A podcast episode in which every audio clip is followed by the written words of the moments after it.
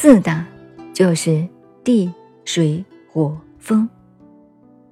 修安诺波罗，所以叫你们注意这个“息”字，不是气哦。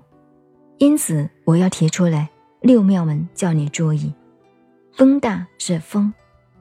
我请问诸位，这个风看得见吗？我问大家，风有声音吗？有没有？风没有声音，声音是碰到东西自己发出来的。风的本身没有声音。风有色相吗？没有色相，看不见摸不着的。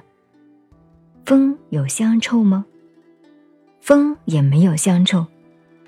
香臭是物质在风的动态中所发散的变化，同风本身没有关系，跟着风而传播过来，所以它无色、无香、无臭，它的体是接近于空的。这是讲风，风大。那么风大的，我们譬如说，两个手拿一张纸，这个地方现在没有风。我们拿一张纸在这里一扇一动，就起了风的作用。它的体性是空的，它不动，没有空的，一动起了体性的作用。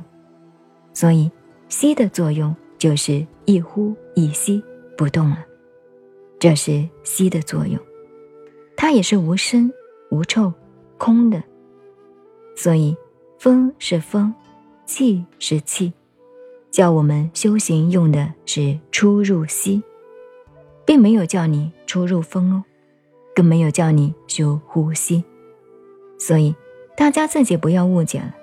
修了半天，在鼻子上那哼哼哈哈的，数进来一二三，数了几千下。我常常骂人：“你修什么法门呢？”老师，我修的是数息观。我说数了多少？每次一做一千、两千、三千，我说：“你学会计的吗？你把呼吸数了一千、两千、一万，有屁用？那个仪器进来数第二下，前面的气早没了，空掉了吗？那等于什么？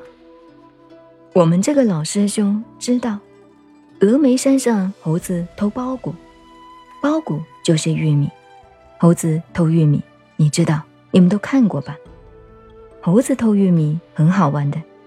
那个猴子在那里东看西看，没有人，摘一个玉米，那个包谷放在腋下，然后这个一斜掉去了。我们大家一叫，哦，他就跑掉了，一个都没有了。你一叫，他就跑，一跑就掉了，没有了。我们修数息的法门，你搞不清楚，你就数一千一万息有什么用？息者止息，所以止息。所以佛告诉你：息长知长，息短知短，息暖知暖。而且要想注意正道，想要成就快，注意初息那个时候。不要在入息的时候注意住，这是问题啊。初息，在这个时候定，那么变化大了，慢慢你智慧也开了，身心都起了变化。今天还是先到这里为止，这个原理明天再下去。明天上午，经过这个法门以后，大家回去吗？休息了一夜，不是打坐体会哦。躺在枕头上也可以体会的，站在那里也可以修持，随时在这里修持。你不要看到佛经上说，佛在世的时候，有些弟子们七天七夜一用功下来，马上证阿罗汉果，是可能的，不是不可能。